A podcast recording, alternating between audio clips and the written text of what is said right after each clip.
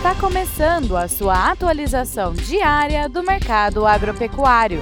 Fique agora com o Agro no Instante, da Scott Consultoria. Olá, estamos aqui para mais um Agro no Instante. Meu nome é Alcides Torres, eu sou engenheiro agrônomo e analista de mercado da Scott Consultoria. Pois é, hoje nós vamos falar de carne suína, não é? E da mesma forma que está acontecendo com a carne de boi, com a carne bovina, os preços para a carne de porco também não estão animadores. Considerando aí o, o mês de julho, né, uh, e pensando no mercado interno, os preços caíram nas granjas e também caíram no mercado atacadista.